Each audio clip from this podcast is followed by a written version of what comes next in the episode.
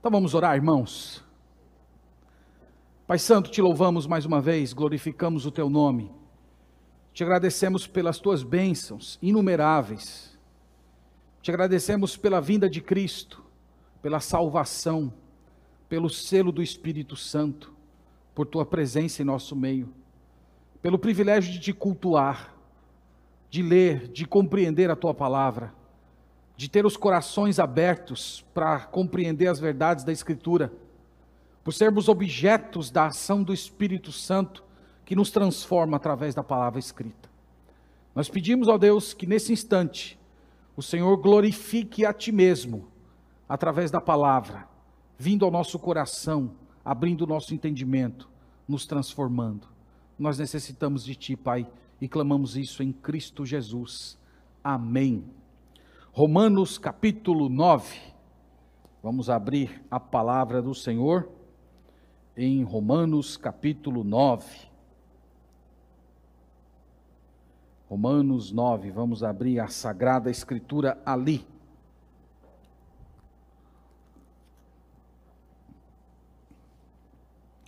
Nossa leitura, meus irmãos, será do verso 30 ao verso 33, tá? O verso 30 ao verso 33 é a porção que trata da conclusão do primeiro discurso de Paulo a respeito da situação dos judeus nos presentes dias. Então, quando você olha para Romanos capítulo 9, você precisa ter uma percepção clara disso. Ele está falando da realidade de Israel. E aqui ele está encerrando essa primeira parte, capítulo 10 ele vai continuar falando a respeito disso, até o capítulo 11, mas aqui ele está encerrando a sua primeira parte do discurso. Então você imagina aí como se fosse uma única pregação de três pontos, né? Como um bom batista, sempre três pontos. Primeiro ponto, capítulo 9, capítulo 10, o segundo, e capítulo 11, o terceiro. E aqui ele está fechando o primeiro ponto. Então o tema da nossa meditação será esse: a responsabilidade dos que se perdem. E vocês vão perceber que o apóstolo Paulo ele está falando disso, que os judeus eles são responsáveis diante de Deus pela perdição deles mesmos. Então vamos ler verso 30. A palavra do Senhor diz assim: Que diremos, pois? Que os gentios que não buscavam a justificação vieram a alcançá-la. Todavia, a que decorre da fé. Israel, que buscava a lei da justiça, não chegou a atingir essa lei. Por quê? Porque não decorreu da fé, e sim como que das obras. Tropeçaram na pedra de tropeço.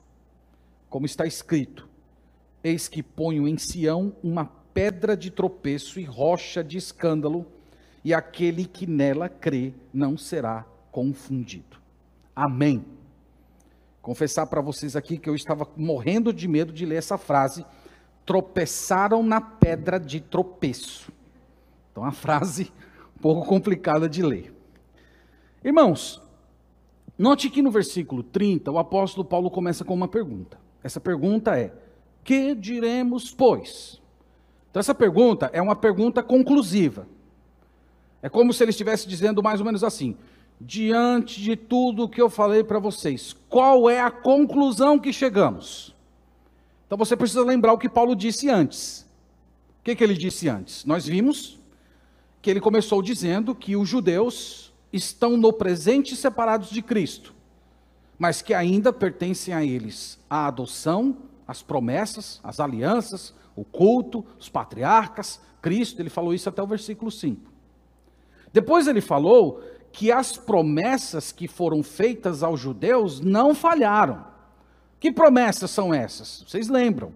A posse permanente da terra de Canaã, a presença do Espírito Santo no coração deles permanentemente, o perdão completo dos pecados, o, o, o estabelecimento pacífico deles naquela terra, o Messias reinando na cidade de Jerusalém, sentado no trono de Davi. Paulo argumentou que essas promessas, elas não falharam, mas que elas são cumpridas no remanescente, isto é, Dentro do Israel nacional, do Israel étnico, há um outro Israel espiritual, um Israel eleito. E Paulo usou a história dos dois irmãos, Jacó e Esaú, para ilustrar que, mesmo sendo filhos de Abraão, Deus tem um remanescente. Deus escolheu judeus de entre os judeus. E a outra coisa que ele falou que se segue a essa é que Deus não é injusto quando escolhe alguns israelitas e deixa outros entregues aos seus próprios pecados. Nós vimos Paulo argumentando que isso não é uma questão de justiça, isto é uma questão de misericórdia, já que todos mereciam ser condenados. Mas Deus ele é soberano na administração da sua compaixão, e Paulo disse aqui que ele tem misericórdia de quem ele quer ter misericórdia, e ele também endurece a quem lhe apraz. E ele acrescenta isso, uma outra informação muito dura, dizendo que nós não temos o direito de questionar a Deus a esse respeito. Porque nós somos vaso, vaso, nós somos caco, nós somos barro. Deus é o dono de tudo. Ele tem vasos de ira e ele tem vasos de misericórdia, e ele glorifica a si mesmo, tanto na misericórdia administrada nos vasos de misericórdia, como também na ira, na justa punição administrada naqueles que são deixados ao seu próprio pecado. E ele terminou isso tudo dizendo que na presente dispensação, Deus fez um plano que já estava eh, prometido no Antigo Testamento ele chamou gentios, judeus remanescentes e formou um povo, formou a sua igreja. Mais para frente, nós vamos ver Paulo falando da restauração do Israel étnico, mas por enquanto ele para aqui na era da igreja. Então, Paulo está encerrando agora aqui, como nós lemos no verso 30. Que diremos, pois? O que nós podemos concluir a partir de todas essas informações? E vocês vão ver que ele fala da situação dos gentios em primeiro lugar, e depois ele fala da, da situação do Israel nacional. Então, basicamente, tem dois pontos aqui a fala de Paulo. Ele olha para os gentios e depois olha para o Israel nacional. Irmãos, aqui nós vamos morder frase por frase. Vocês vão ver que cada frase do apóstolo Paulo daria uma pregação. Mas nós vamos tentar sintetizar o pensamento dele aqui no versículo 30. Então ele começa assim: Que diremos, pois?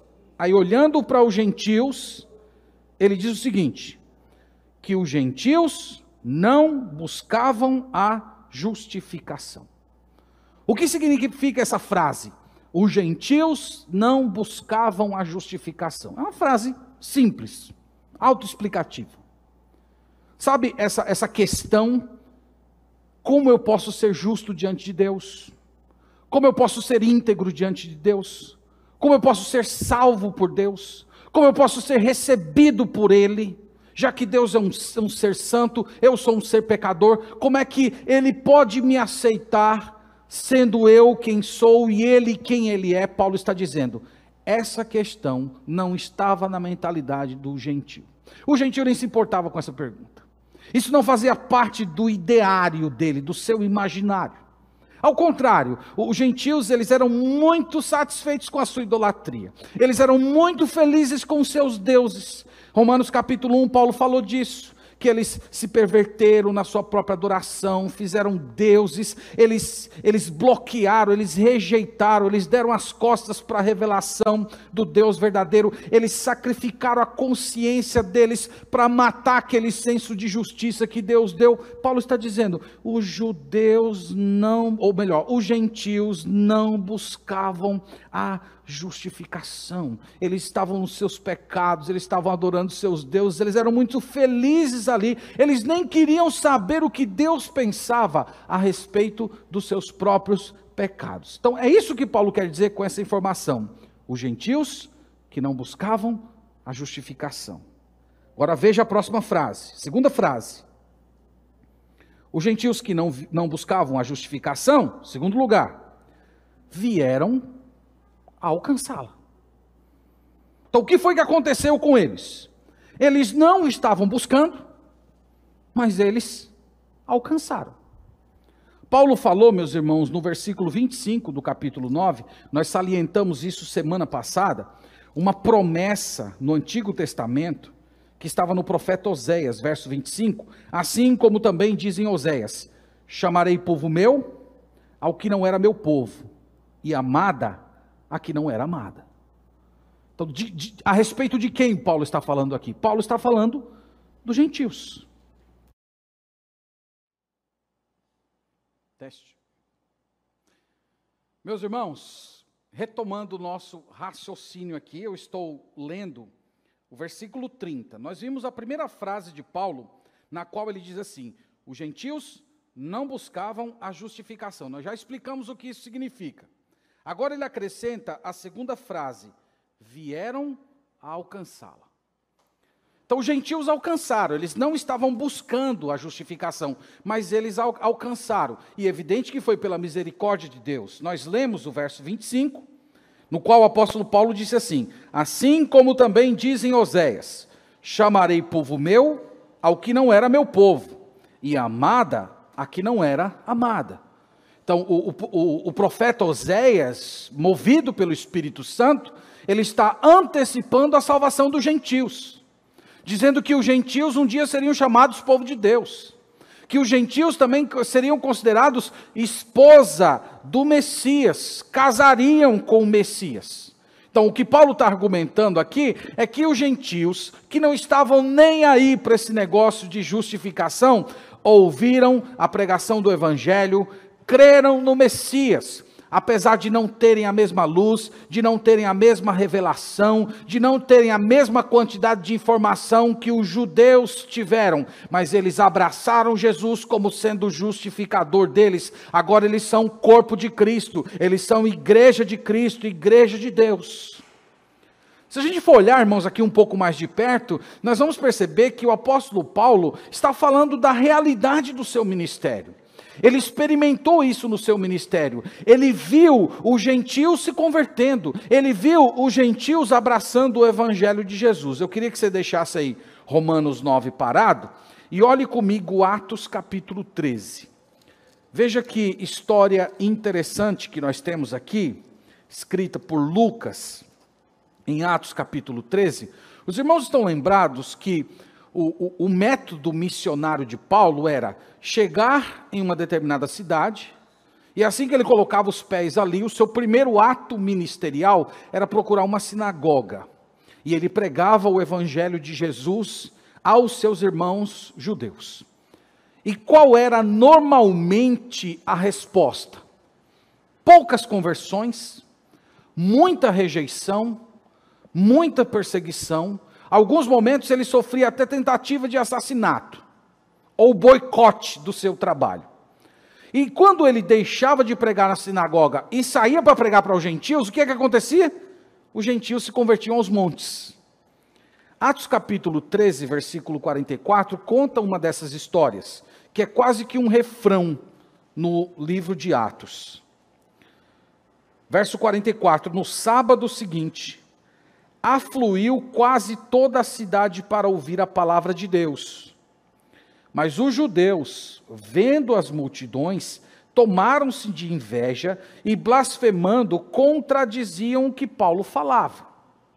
Então Paulo e Barnabé, falando ousadamente, disseram: Cumpria que a vós outros, em primeiro lugar, fosse pregada a palavra de Deus, mas posto que a rejeitais e a vós mesmos vos julgais indignos da vida eterna, eis que aí nos volvemos para os gentios.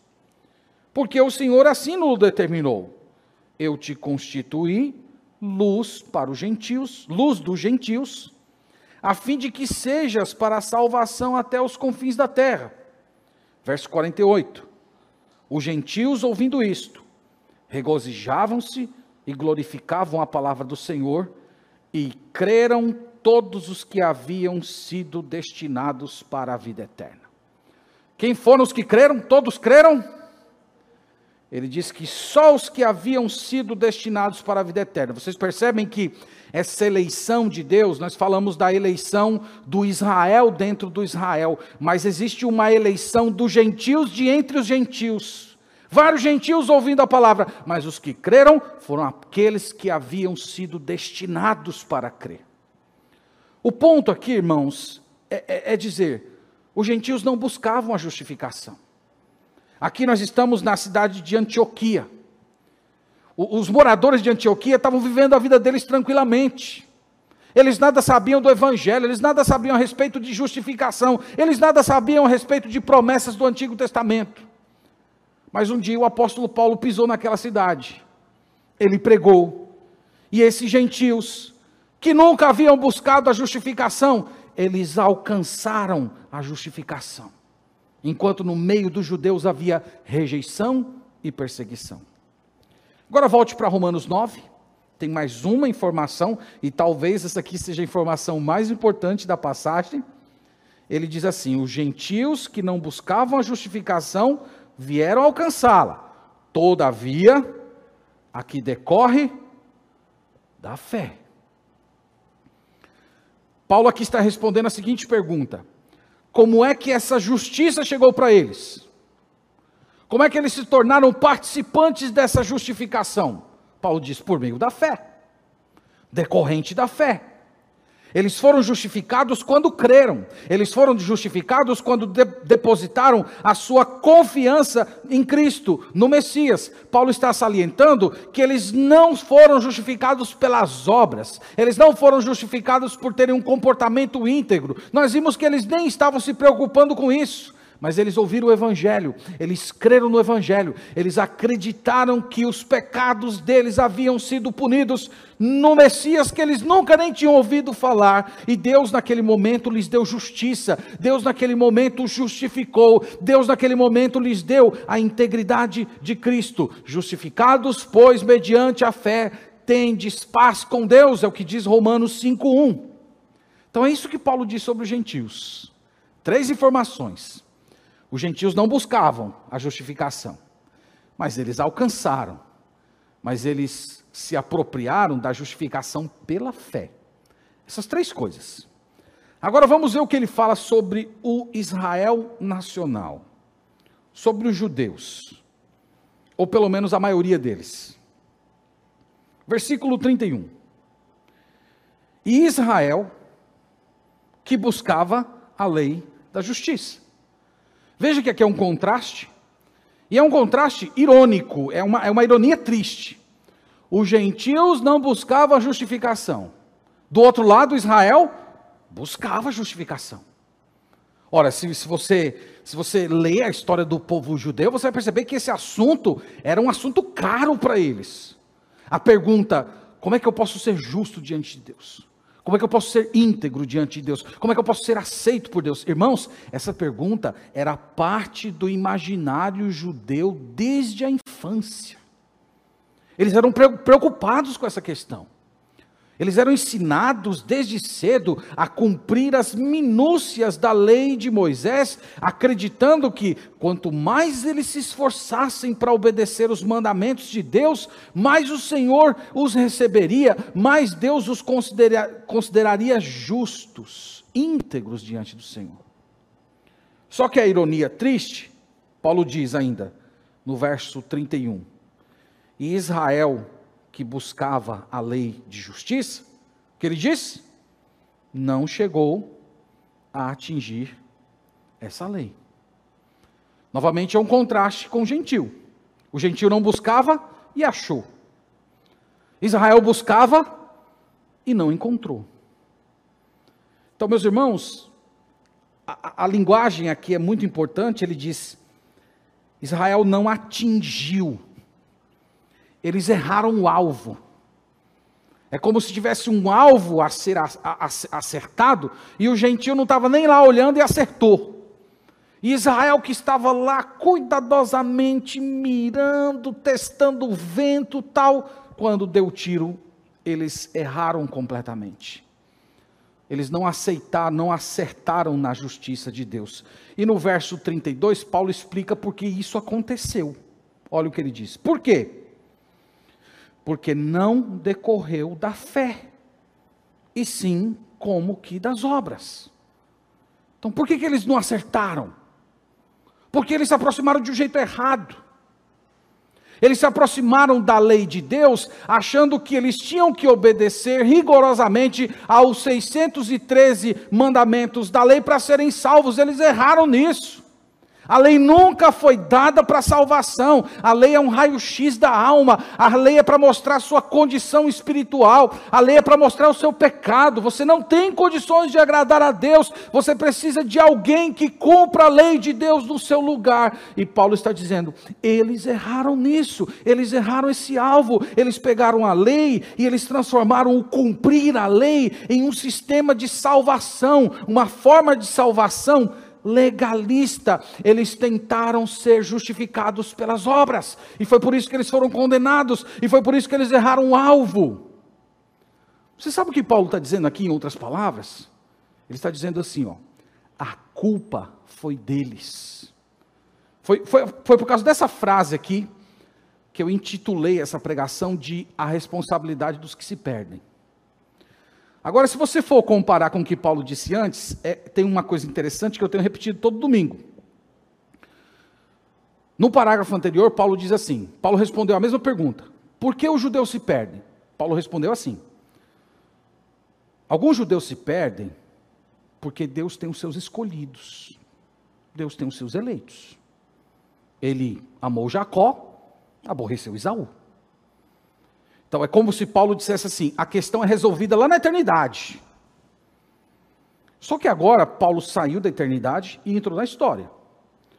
E ele está respondendo a mesma pergunta: por que o judeu se perde? Paulo diz: porque ele se tornou um legalista. Ele pegou a lei de Deus e transformou a lei de Deus numa, numa forma, num sistema de salvação por obras. Eles são responsáveis por isso, foram eles que fizeram isso. E por causa disso, eles estão perdidos.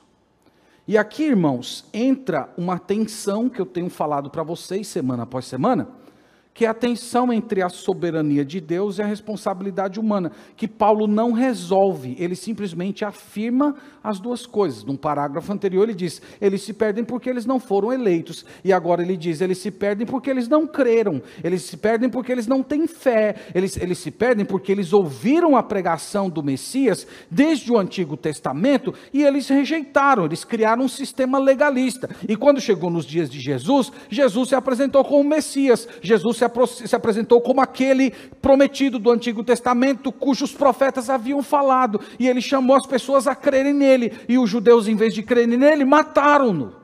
E agora estavam perseguindo todos aqueles que pregavam essa mensagem. É por isso que eles se perdem. Eles se perdem por causa da rejeição deles. Então aqui, irmãos, entra essa tensão que a Bíblia não resolve que a gente fica com a cabeça assim, estourando, com os cabelos caindo. Olha a situação dos meus cabelos aqui. É esse problema aqui de Paulo. É Paulo que está me deixando careca. Então ele não resolve essa questão. E se a palavra de Deus não quis resolver, nós temos que descansar e deixar esse assunto dentro dos desígnios secretos do Senhor. Então ele diz: os judeus buscavam e não encontraram não encontraram porque buscaram através das obras, em vez de buscar pela fé. E qual, foi a, e qual é a consequência disso? Veja só, essa frase é muito importante. Eu estou lendo a última frase do verso 32. Ele diz assim: tropeçaram na pedra de tropeço. Então, a figura aqui, eu acho que vocês já devem ter ter visto um desses vídeos na internet em que o cara está correndo, correndo, correndo, correndo, e ele deixou todo mundo para trás. E ele está perto da linha de chegada, mas falta assim uns 50, 100 metros, e ele vê que vai ganhar a corrida, e ele já começa a jogar para a torcida, e começa a dar tchauzinho, e começa a bater palma, e ele deixa de se concentrar ali na sua raia, e começa a olhar para a torcida, de repente ele tropeça e cai. E todo mundo passa ele, e ele não completa a corrida. A imagem é mais ou menos essa: tropeçou. Ou talvez uma, uma imagem que ele vai desenvolver no versículo 33 é a imagem de alguém que constrói uma mansão, um, um, um, algo belo, mas falta o alicerce, falta aquela pedra que sustenta toda aquela construção. Então você olha para aquela, para aquela, aquele espetáculo de construção, você acha que ali tem muita coisa bonita, mas falta o essencial, falta o alicerce, falta aquela pedra angular que segura toda aquela casa. É isso que ele diz, verso 33. Como está escrito: Eis que ponho em Sião uma pedra de tropeço e rocha de escândalo. E aquele que nela crê não será confundido. Irmãos, aqui é uma coisa bem interessante que Paulo fez. Nós não podemos fazer isso hoje, viu? Mas Paulo, dirigido pelo Espírito Santo, ele poderia fazer isso, ele estava debaixo do efeito da inspiração. Paulo combinou duas passagens do Antigo Testamento. Isaías 8,14 e Isaías 28,16. Eu queria olhar com os irmãos essas duas passagens para a gente perceber o uso que Paulo faz delas aqui. Então, a primeira é Isaías 8. Você deixa aí o seu Romanos marcado, não saia de Romanos e vai para Isaías capítulo 8.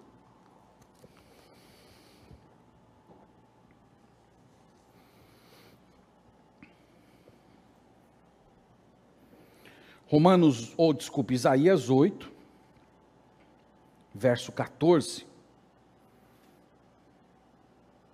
O contexto aqui da fala do profeta Isaías é, é a invasão dos assírios. E ele diz assim no verso 8, ou capítulo 8, verso 14. Falando de Deus, ele vos será santuário mas será pedra de tropeço e rocha de ofensa as duas casas de Israel. Quais eram as duas casas de Israel? Judá e o reino do norte, o próprio Israel. Então ele diz que para alguns ele vai ser santuário, mas para outros, para as duas casas de Israel, ou para a maioria dos judeus, que seria aqui a ideia, ele vai ser laço e armadilha no caso, ele especifica aos moradores de Jerusalém.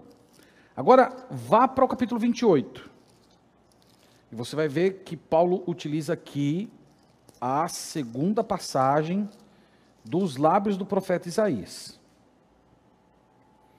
Capítulo 28, verso 16. Portanto, assim diz o Senhor Deus: Eis que eu assentei em Sião uma pedra, pedra já provada, pedra preciosa, angular, solidamente assentada. Quem crer, não foge. Então aqui veja que a imagem é a imagem de uma construção. Deus diz: Eu coloquei uma pedra. Essa pedra ela vai sustentar tudo. Quem se firmar nessa pedra, não foge, não vai cair não vai tropeçar. Aí volte para Romanos 9 e veja que Paulo, quando falou aqui de pedra de tropeço, imediatamente o, o judeu, conhecedor do Antigo Testamento, já acendeu a luzinha a respeito do que Paulo estava falando. Então ele diz no verso 33, como está escrito: Eis que ponho em Sião uma pedra de tropeço e rocha de escândalo, e aquele que nela crê não será confundido.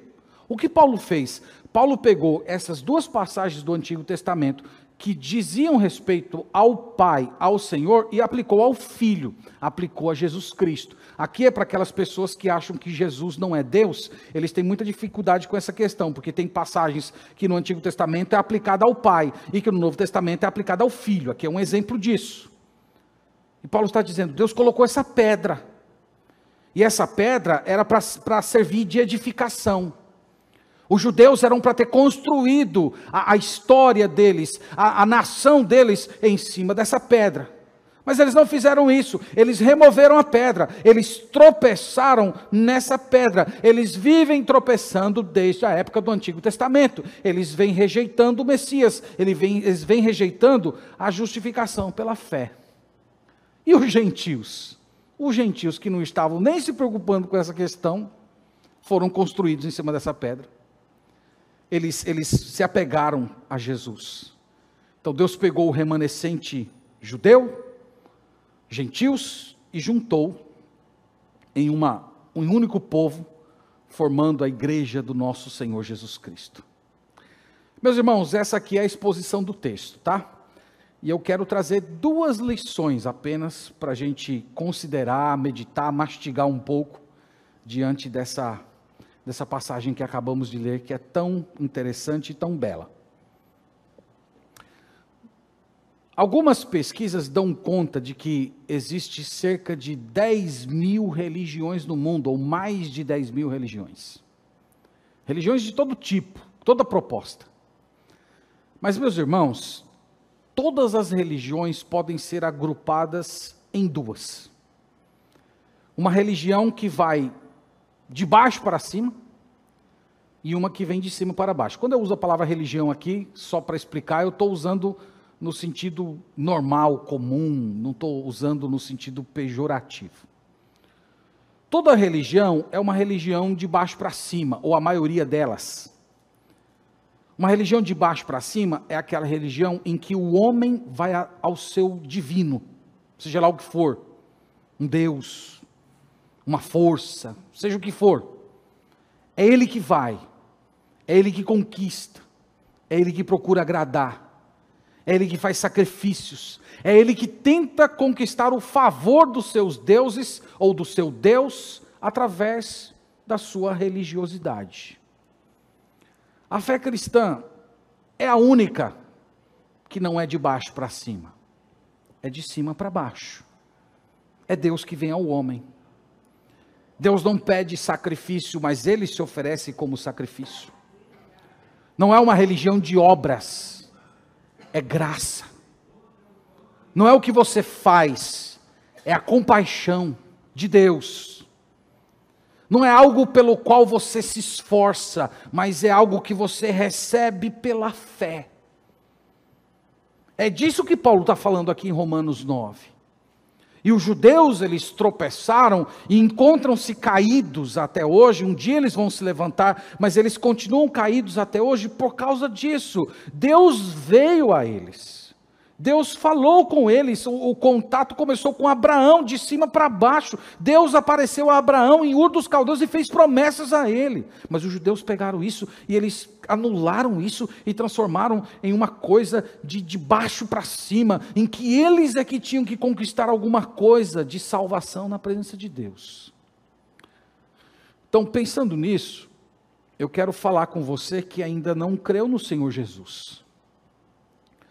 Se você acredita que um dia Deus vai receber você nas moradas eternas, porque você é uma pessoa boa, ou porque tem muita gente pior do que você nesse mundo, se você pensa assim, o dia do juízo final, o dia em que você comparecer diante do Criador, será uma ocasião triste, decepcionante e de muito sofrimento. Naquele dia você vai descobrir que Jesus nunca foi o seu Salvador. Que você pode ter construído muita coisa interessante nesse mundo. Você pode ter feito muita caridade, ter tido relacionamentos interessantes, feito empreendimentos, sido uma pessoa importante nesse mundo, mas faltou construir sobre a pedra. Faltou o alicerce da construção Aquela casa é uma casa fraca. Faltou a fé no sacrifício de Jesus como sendo um pagamento pelos seus pecados. Você não construiu a sua vida sobre a rocha. Você não permaneceu na rocha. Você não construiu os seus relacionamentos em Cristo. E a triste notícia entra aqui. Porque essa rocha, ou você constrói sobre ela, ou ela vai esmagar você. Salvação e condenação encontram-se em Jesus Cristo.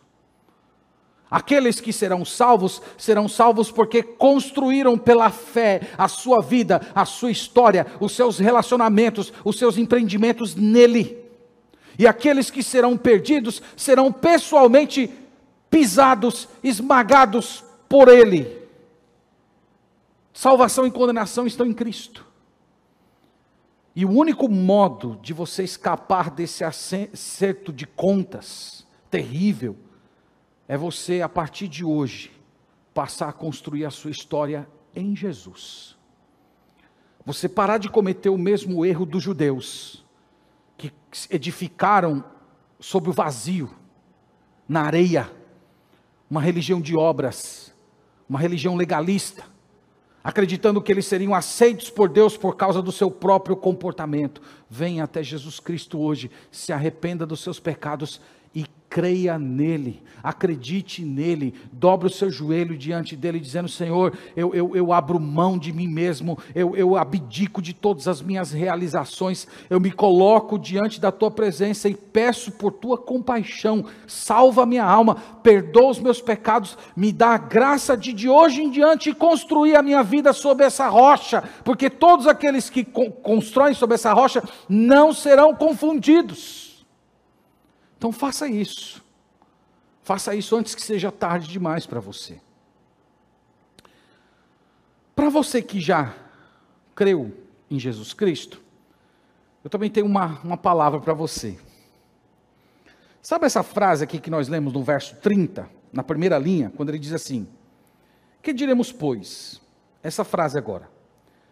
Que os gentios que não buscavam a justificação. Sabe quem está nessa frase aí? Você está nessa frase. Eu estou nessa frase. É para a gente estar tá lendo a Bíblia aqui, sabe? Você lê os gentios que não buscavam a justificação. Oh, estou aqui. Sou eu. Eu estou entre esses aqui. Você estava muito satisfeito consigo mesmo. Você estava confortável com a sua vida, estruturando a sua história, fora de Jesus, os gentios que não buscavam a justificação. E o que foi que aconteceu? Você alcançou. Você alcançou porque, primeiro, antes de você nascer, Deus enviou seu filho a esse mundo. O divino veio a esse mundo na forma humana. E antes que você pecasse, ele já pagou a sua conta. Foi isso que aconteceu. E um dia, na sua história, no meu caso foi no dia 20 de março de 1999, o Espírito Santo veio, abriu seus olhos, destampou seus ouvidos, e você ouviu o chamado do Evangelho. Você creu. E o Espírito Santo aplicou ao seu coração aquilo que Cristo tinha feito por você antes do seu nascimento. E daquele dia, o, o, que Oséias falou se cumpriu na sua vida. Eu vou chamar de povo que não era povo, eu vou chamar de amada quem não era amada. Você se tornou amado de Deus, povo dele. E sabe o que você descobriu naquele dia? Você descobriu que Deus imediatamente tornou você justo que Ele nunca vai cobrar de você a sua conta, que Ele nunca vai exigir qualquer restituição, porque Cristo pagou tudo que você devia. Sabe o que mais você descobriu naquele dia? Que você se tornou santuário de Deus, templo do Espírito Santo, local de habitação de Deus, e, e isso muda completamente a sua vida, porque cada minuto, cada instante da sua vida é uma adoração patente na presença do Senhor. Os gentios que não buscavam a justificação. Mas não para aí. No fim da sua vida, ele vai te conduzir a uma nova dimensão, que a Bíblia chama de novos céus e nova terra um local em que os elementos físicos e espirituais se fundem em uma só realidade, uma coisa que não dá nem para explicar como é que vai funcionar. E você vai despertar ali, com um corpo humano, mas ao mesmo tempo um corpo glorificado. Sabe, sabe o que significa? É que você vai olhar para si mesmo e você vai reconhecer certos elementos do seu corpo que estão aqui. Mas, ao mesmo tempo, você tem outros elementos maravilhosos, novos, que você vai ter que aprender dali por diante. E você vai olhar para dentro de si. E você vai ter a mais maravilhosa de todas as descobertas: o pecado sumiu. Não existe mais maus desejos, não existe mais sentimentos errados, não existem mais motivações duvidosas. A sua mente ela está mais clara, o seu coração tem um anseio por Deus como você nunca teve. Você vai olhar para o lado e vai ver uma comunidade de santos. Patriarcas, reis, sacerdotes, profetas, apóstolos pessoas com as quais você conviveu, outros com os quais você, sobre os quais você leu. Pessoas santas. Você vai olhar para cima e vai ver Cristo reinando, reinando gloriosamente sobre tudo e sobre todos. E Ele conhece você pelo seu nome.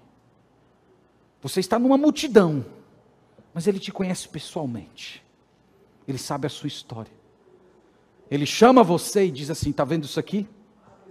Isso aqui é tudo seu.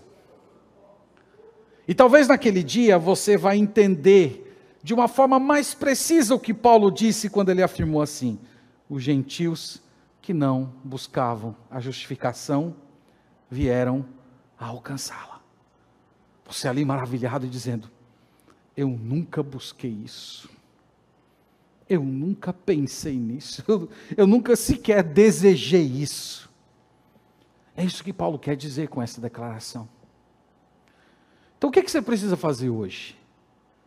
Irmão, irmã, você precisa se animar, você precisa se levantar, você tem que sair da autocomiseração, de ter pena de si mesmo, de parar de lamentar como se Deus tivesse abandonado você, como se você estivesse sozinho e que tudo desse errado. Você precisa se levantar disso, dessa autopiedade, adorar o Senhor, ser grato, viver com expectativa.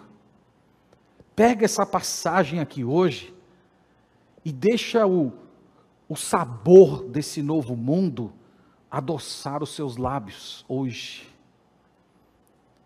tornar sua vida mais leve. Nós já falamos em mensagens anteriores que esse é o trabalho do Espírito Santo. O Espírito Santo pega umas amostras lá do mundo vindouro, uns frutos, e traz num cesto, coloca diante de você. Você saboreia e diz: Que delícia! Ele diz: É, é o que está aguardando você lá. Espera mais um pouco, se anima, continua, lute. Enfrente o pecado, enfrente a você mesmo. Alimente a sua alma na hora do desânimo, busque a Deus. Então que Deus anime o seu coração hoje. E que você glorifique o nome do Senhor ao olhar para essa frase, os gentios que não buscavam a justificação, e você ser capaz de se ver aqui e glorificar a Deus por Ele ter feito você parte do povo dele e ter feito você uma pessoa amada por Ele. Que Deus nos abençoe, meus irmãos, e que a palavra do Senhor habite ricamente o nosso coração. Senhor, nós te louvamos, Pai, nós glorificamos o teu nome. Nós que não éramos o teu povo, nós que não fazíamos parte dos teus amados, mas o Senhor, através de Cristo, nos fez povo teu. O Senhor nos deu fé fez de Jesus o autor e consumador da nossa fé. E nós, crendo nele, recebemos, por tua graça, todos esses benefícios eternos. Te louvamos, Senhor, por isso. Nós lembramos a, a situação terrível que os nossos irmãos judeus estão vivendo no presente. Eles ainda estão separados de Cristo. Eles têm as promessas mas ainda eles não experimentaram os efeitos gloriosos de uma fé salvadora na pessoa e obra de Jesus Cristo. Nós pedimos que o Senhor apresse a tua vinda e venha salvar esse povo, tirá-los da incredulidade, restaurá-los, renová-los, fazer com que eles experimentem as promessas que o Senhor fez a eles no Antigo Testamento. E quanto a nós, Senhor, pedimos que o Senhor nos anime, pedimos que a tua palavra fique no nosso coração hoje, e nos renove para darmos continuidade a essa vida, olhando para o futuro, saudando, abraçando e degustando essas promessas gloriosas. É o que pedimos a Ti em Cristo Jesus. Amém.